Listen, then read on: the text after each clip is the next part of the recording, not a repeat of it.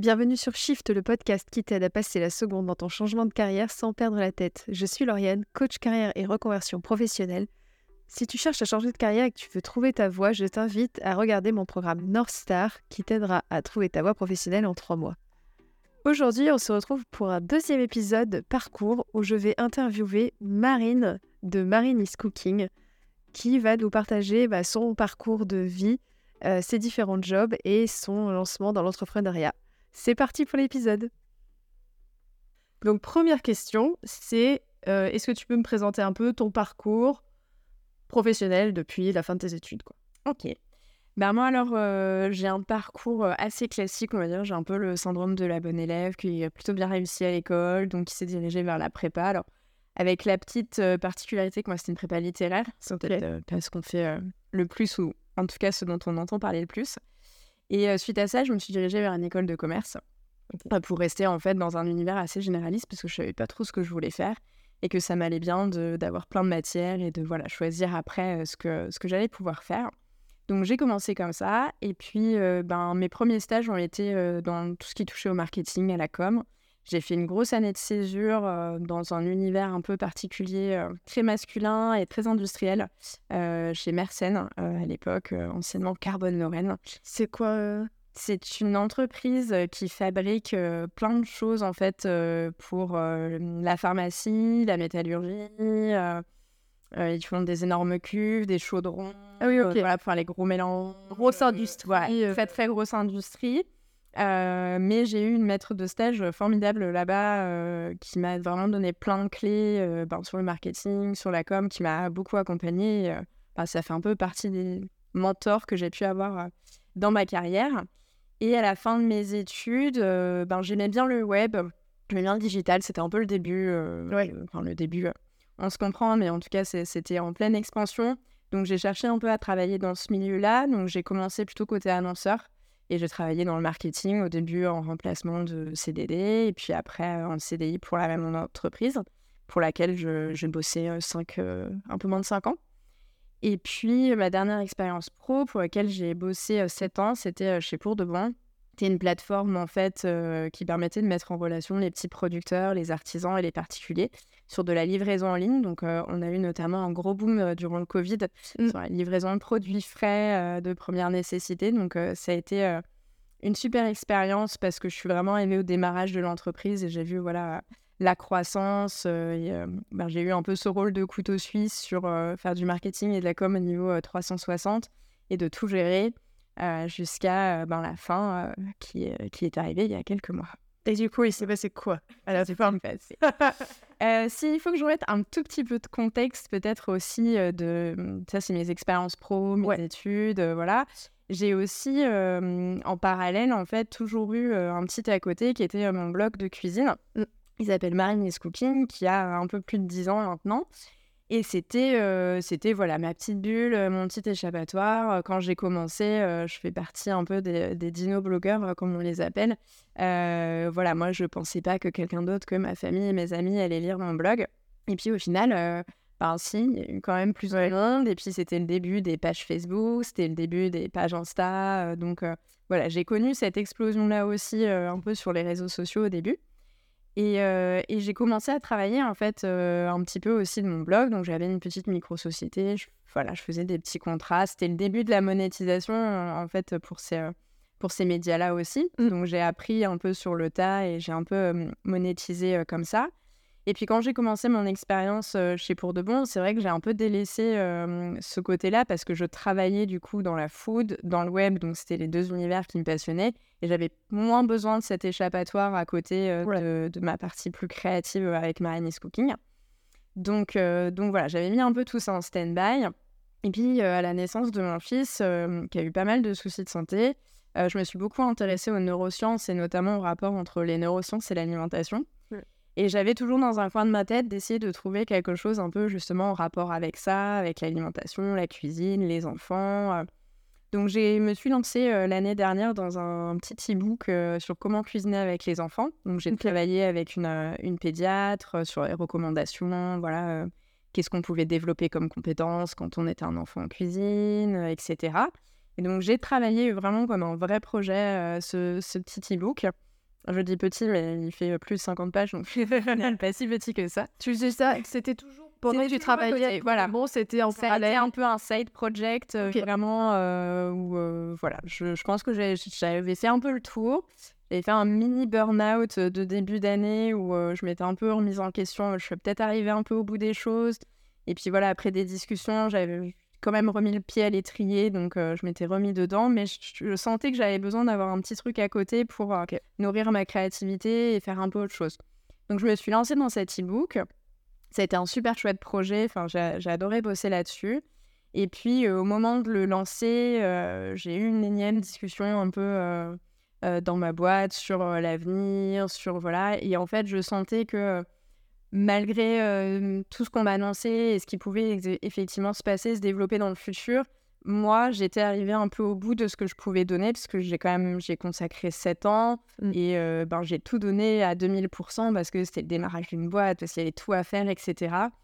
Euh, et, j'arrivais un peu au bout. Et en même temps, j'avais pris un plaisir énorme à faire cet e-book et j'avais vraiment envie de creuser cette question de l'alimentation et de l'enfant. Ok. C'est ça que je Ça a été le déclic. Donc, si je reprends le, le, parcours, donc tu bossais dans cette. Tu as commencé dans cette boîte, euh, cette grosse boîte industrielle. T'es passé après chez Pour de Bon, c'était en quelle année? En 2016. Donc 2016, tu as commencé chez Pour de Bon. Donc tu avais déjà ton blog depuis trois ans, à mmh peu près. Ouais, c'est ça. Tu faisais ton blog, tu l'as un peu laissé de côté le, temps d'être chez Pour de Bon. Et il y a un an, il y a un an, tu as bossé sur ton e-book. Et c'est là que un peu ça a mis le déclic de en fait, ça y est, je suis arrivée au bout de ce que je voulais faire. Je veux me consacrer à ce qui est euh, nutrition et enfants et. Euh, et revenir à mes euh, premières amours de, euh, voilà, de cuisine et tout ça. Ok. Du coup, quand tu as eu cette réalisation-là, ça a été quoi ta première action? Eh bien, ça a été assez rapide parce qu'en fait, je me suis vraiment couchée un soir en me disant mince, je suis arrivée au bout, je sais pas, enfin, j'ai tergiversé vraiment genre toute la nuit. Et je me suis levée le matin et j'ai dit à mon mari, j'ai demandé une rupture co. Ok. Elle m'a dit, ok, on en parle. j'ai fait, oui, on en parle, mais j'ai pris ma décision. Je vais, euh, je vais négocier une rupture conventionnelle. Je veux euh, vraiment me lancer dans autre chose. Euh, je veux reprendre un peu des études. Je veux bosser dans autre chose. Je veux, voilà. Et ça a été assez rapide, la prise de décision en tout cas. La prise de décision, tu l'as faite en une nuit. Voilà, c'est ça. Par contre, ton moment de questionnement sur j'ai l'impression que j'ai fait le tour, euh, je fais cet e-book à côté, mais ça, ouais, ça, t'arrives à estimer combien de temps ça, ça Je pense que ça, ça faisait une bonne année que je me questionnais quand même euh, sur, euh, sur mon avenir dans cette boîte et moi, enfin professionnellement et personnellement, ce que, ce que je voyais pour la suite. à l'époque, c'est mon conjoint qui changeait de boulot et je pense que je me suis mis un peu en stand-by en disant en fait, on ne peut pas changer tous les deux en même temps. Enfin, ça va faire on aurait pu, hein, mais euh, des fois on se dit, ouais, c'est peut-être pas le bon timing. J'avais encore de la ressource, je pense, pour, euh, pour continuer à bosser, etc. Et euh, oui, je pense qu'il y a eu une bonne année où je me suis vraiment remise en question à plein de niveaux. Et je me suis dit, en fait, est-ce que c'est vraiment ce que je veux continuer à faire? Est-ce qu'il me reste des choses à faire, à prouver Ou est-ce que je veux voilà, lancer l'entrepreneuriat, c'est quand même quelque chose qui m'intéressait depuis longtemps. Oui, ok. Tu as eu des difficultés particulières pour, avoir, pour obtenir ta rupture co? Est-ce que tu as des conseils à partager sur la façon, comment ça s'est passé pour toi? Est-ce qu'il y a des choses que tu conseilles, des choses que tu conseilles pas à quelqu'un qui a demandé une rupture co? Alors, moi, j'ai pas eu de difficulté particulière à avoir ma rupture co, euh, principalement parce que je pense que la relation que j'avais avec euh, mon supérieur et toute l'équipe est basée sur une relation d'honnêteté. Euh, si je remonte un tout petit peu en arrière, moi, quand j'ai eu cette proposition de job, c'est eux qui sont venus me chercher. Euh, ça s'est pas passé comme on voulait parce qu'ils n'ont pas eu des fonds. Enfin, je l'ai fait très très courte, mais je les ai attendus pendant un an et puis je suis quand même venue travailler pour eux, donc eux savaient qu'ils pouvaient me faire confiance. Euh, à l'époque, on voulait partir à Bordeaux. On habitait à Paris euh, à l'époque et on voulait vraiment déménager. Et j'avais fait un déjeuner avec mon boss de l'époque en disant Bah écoute, je viens. Par contre, je veux te dire qu'à moyen long terme, moi, je resterai pas à Paris, je partirai à Bordeaux. Il m'a toujours dit, c'était, ça avait été hyper chelou ce déj. Je lui dis, tu me dis que tu veux partir à Bordeaux alors que tu n'as même pas commencé. Je fais, ouais, mais je voulais être honnête en fait.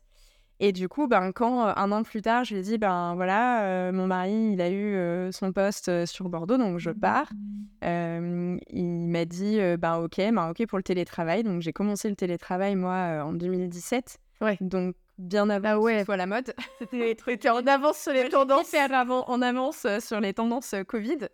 Et donc, du coup, on a toujours eu cette, cette relation vraiment hyper saine avec des désaccords, ou de- enfin comme on peut avoir dans la vie d'une entreprise. Mais on a toujours eu cette relation d'honnêteté, de sincérité, où on savait qu'on pouvait se dire les choses avec beaucoup de transparence.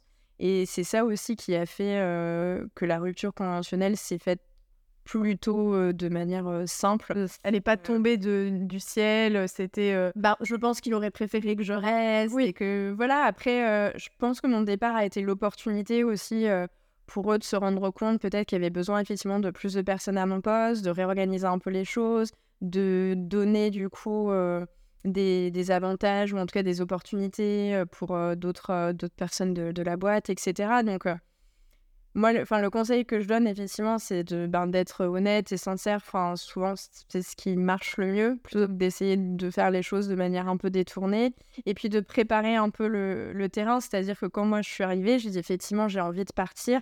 Mais j'ai dit pourquoi? J'ai pas juste envie de partir pour avoir une rupture co et, euh, et profi- profiter, entre guillemets, d'un chômage pendant deux ans. C'est euh, parce que j'ai ce projet-là derrière. J'avais donc, moi, mon projet à vendre et en plus, euh, j'arrivais avec des solutions. C'est-à-dire que quand je suis allée lui parler de ma rupture co, je lui ai dit, voilà, je pars, mais je pense que euh, cette personne pourrait reprendre cette partie, cette personne, puis il faudrait peut-être... Voilà, je, je suis arrivée pas juste en disant, je vais partir. T'as facilité ta Voilà. transition. j'ai- le- Et puis j'ai dit aussi que je partais euh, pas tout de suite. Par exemple, euh, nous, Noël, c'est une période très très chargée. Ça, cette annonce, je l'ai fait en octobre. J'ai dit, je partirai pas en décembre. Enfin, on se laisse euh, Mm. Noël parce que c'est une énorme période et je sais que tu vas pas embaucher à ce moment-là. Et puis, on se laisse un mois de janvier pour que je puisse faire une passation éventuelle, etc. Donc, ça s'est euh, plutôt euh, très bien terminé. Ouais, ok. Donc, transparence et anticipation. Voilà, ouais. Et faciliter aussi la transition en disant, bah voilà, j'ai un plan aussi. Ça Exactement. va se passer comme ça. Top.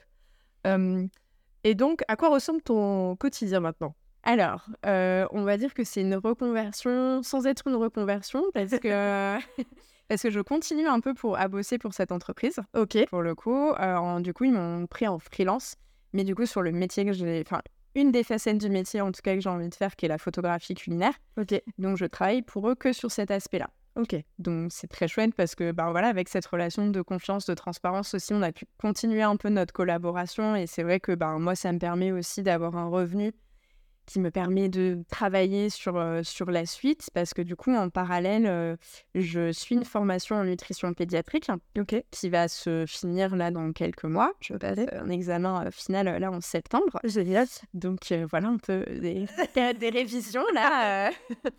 on va voilà, on va espérer que tout se passe bien, mais normalement ça devrait ça devrait le faire. Et donc à partir de là, l'idée c'est de développer ce projet qui s'appelle en avant-première Nourrir l'enfance. Voilà, parce que l'idée c'est effectivement de faire le lien avec l'alimentation et les enfants, euh, mais aussi tout ce qui peut nourrir. On a ce terme qui permet de mettre Mm. plein de choses de derrière aussi, mais avec le sport, avec la philosophie, avec voilà plein plein plein de choses. J'avais pas envie de m'enfermer euh, que dans l'alimentation, même si ça va être le cœur du projet. Et, euh, et l'idée, du coup, ben, c'est effectivement de pouvoir intervenir notamment dans les écoles, dans les collectivités, euh, faire du one-to-one aussi un peu sous forme de coaching avec euh, les parents qui rencontrent des difficultés sur l'alimentation de leurs enfants. Euh, pourquoi pas aussi faire des e-books. Derrière, c'est, euh, j'aimerais pouvoir faire ce que j'ai un peu fait l'année dernière, mais les segmenter par tranche d'âge, par difficulté, etc. Voilà, c'est un peu le, c'est un peu l'idée. Et puis il y a plein d'autres choses. Enfin, j'aimerais travailler aussi avec une ferme pour pouvoir faire des journées thématiques sur. Voilà, on, est en milieu urbain ici et, euh, et je pense que les enfants ont besoin de se reconnecter aussi euh, Ouais. à la nature. De voir à quoi l'alimentation. ressemble, voilà, Voilà, quoi ça ressemble à un légume euh, c'est ça. dans la terre. Dans la terre, À quoi ça ressemble dans la terre. Et euh, ok, bah, tu as anticipé ma question de savoir ce qu'étaient tes prochaines étapes. Donc là, actuellement, tu as la partie freelance, la partie études, parce que tu te formes sur nutrition pour, pour pédiatri- pédiatrique, pardon. Et euh, tu as repris aussi ton blog ou ton... Oui, alors ça, c'est en cours aussi. C'est un gros chantier, on va dire. J'ai vraiment envie d'y consacrer du temps et, euh, et vraiment de poser euh, les choses. Donc, il faut que je fasse un petit déblayage parce que l'époque, ben voilà, j'étais pas formée en SEO. Je, bo- je bloguais mes petites recettes. À l'époque, c'était à la mode des petits cupcakes et des verrines. Voilà, les petits.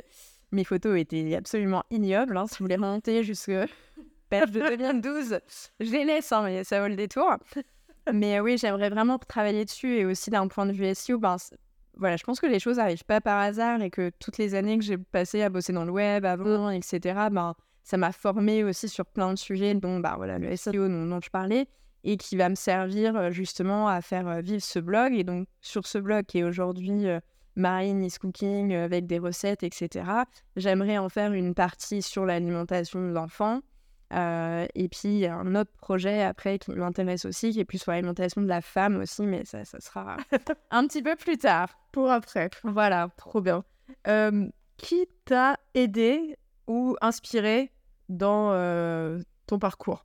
Alors déjà, pour m'aider, j'ai envie de dire, ben, la, mon fameuse mentor dont je parlais un peu plus tôt, donc ce premier stage, cette année de césure, parce que elle m'a donné confiance en moi, euh, être euh, une nana dans un milieu que d'hommes, euh, hyper industriel, etc. Il fallait montrer qu'on était capable et qu'on savait de quoi en parler, etc. Donc elle m'a appris à voilà, toujours ce à avoir un minimum de documentation, d'analyse sur les moindres sujets, même si on ne maîtrisait pas, mais voilà, cette curiosité. Donc pour ça, elle m'a beaucoup apporté. C'est quelqu'un, ben, je parle de ce stage, ça doit faire presque 15 ans, je pense. tu vois 10 ou 15 ans et je suis encore en contact avec elle et on essaye de se voir une fois par an. et c'est, enfin, hyper contente de, de, garder le contact avec elle. Donc elle, c'est vraiment quelqu'un qui m'a inspirée. mon ancien boss m'a beaucoup aidé justement sur tous ces sujets de SEO, etc. parce qu'à la fois, il me laissait une très grande liberté dans mes décisions et dans, dans ce que je pouvais faire. Et en même temps, il m'apprenait aussi, voilà, lui, il a bossé très longtemps dans le web avant, dans vraiment les tout débuts. Il a bossé beaucoup pour plein d'univers dans le digital et bah, il m'a apporté énormément à ce niveau-là. Donc ça, c'est vrai que voilà, c'est des, des, personnes qui m'ont aidé et inspiré. Et après, j'ai pas vraiment d'inspiration. Je, je, suis soutenue au quotidien et ça, c'est sûr que c'est hyper important. Enfin, euh, mon mari euh, me soutient énormément. Enfin, voilà, il est à fond. Euh, j'ai la chance d'avoir une famille aussi qui, qui, me soutient beaucoup, des, copines, des copains qui sont. Bon, ça, c'est sûr que ça porte et de, quand on parle d'un projet que les gens autour nous disent ah mais oui carrément voilà bon on se sent aussi soutenu même si on sait qu'il y a des ups and downs et que ça va pas être tous les jours euh, facile, qu'il y a des petites remises en question, etc. Euh, bah, c'est vrai que d'avoir, euh, on, dit qu'il faut un village pour élever un, enfant, mais il faut aussi un village pour continuer d'élever les adultes, d'être entouré comme ça de, de personnes qui croient en nous, qui nous soutiennent, qui tirent vers le haut et ça, trop bien. Et effectivement, quel obstacles ou quels freins tu as rencontrés ou tu rencontres euh, peut-être en ce moment dans ton parcours de reconversion et de changement de vie pro?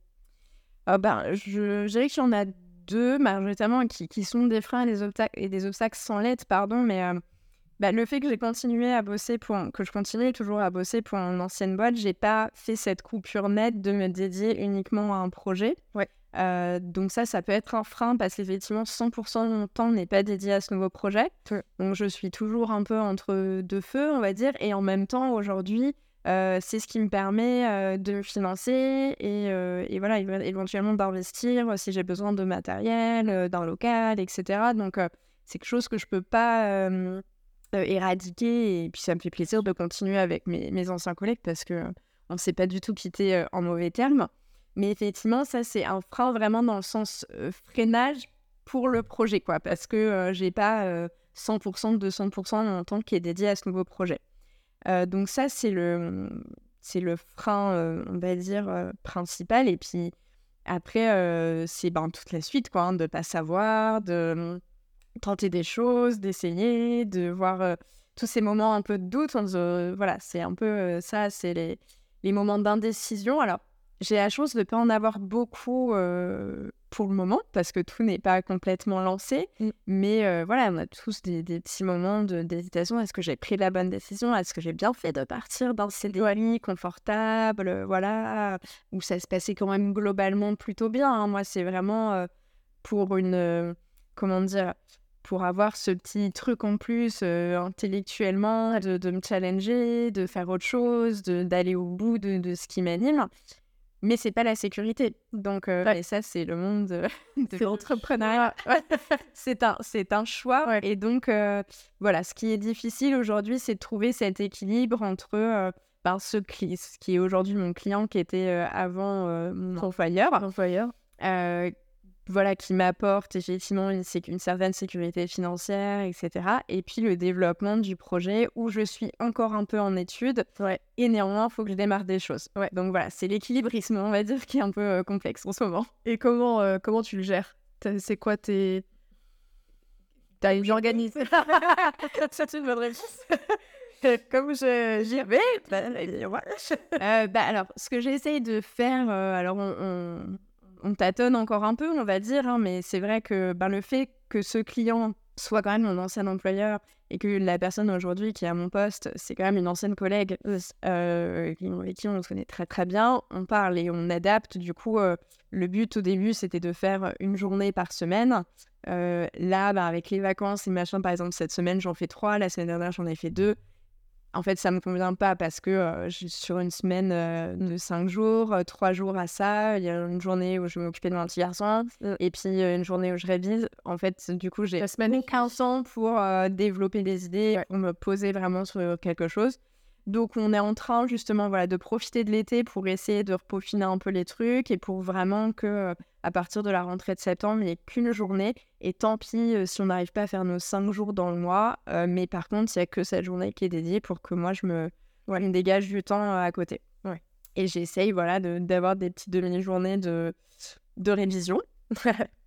et, puis, et puis après, c'est un peu au feeling quand, quand j'ai le temps, etc. J'essaye de me poser, je lis beaucoup parce qu'il y a aussi beaucoup d'apprentissage. C'est-à-dire que je me lance dans quelque chose où bah, il faut apprendre. C'est-à-dire que oui, j'ai des bases en cuisine, il y a des choses que je sais, il y a des, des choses que j'ai pu apprendre avec mon enfant parce que je vois ce qui marche, ce qui marche pas. Mais déjà, c'est mon expérience, ça n'a pas valeur d'universalité. Mmh. et puis, il y a des choses, voilà, nutritionnellement parlant, qu'il faut maîtriser avant de pouvoir en parler à d'autres gens. Ouais, ok. Et tu en parlais un peu plus tôt du, du côté financier. tu disais, bah voilà, ça c'est mon. J'ai gardé mon ancien boss en tant que client et ça me sécurise aussi financièrement. Du coup, ton équilibre financier, est-ce qu'il a beaucoup bougé entre quand tu étais en CDI et là maintenant où tu es en process euh, de reconversion en entrepreneuriat ou pas? Est-ce que... Euh, Alors oui et non. En fait, moi, euh, en négociant la rupture conventionnelle, le but était d'avoir du chômage, mmh. donc de, toucher le chômage là pendant un an et demi. et l'idée, c'était de ne pas me mettre en auto-entreprise parce que ça, je l'avais fait avant avec mon blog, etc. C'était comme ça que je me rémunérais. Sauf que quand on est au chômage, en fait, euh, ben, tout ce qu'on déclare en chiffre d'affaires se voit euh, réduire. Euh, alors après, je ne sais pas le pourcentage exactement, mais du coup, on perd quand même pas mal sur le chômage. donc moi, j'ai choisi de créer une SASU, une SAS, pour pouvoir plutôt capitaliser sur ce que je touche et l'utiliser pour mes charges. Ok.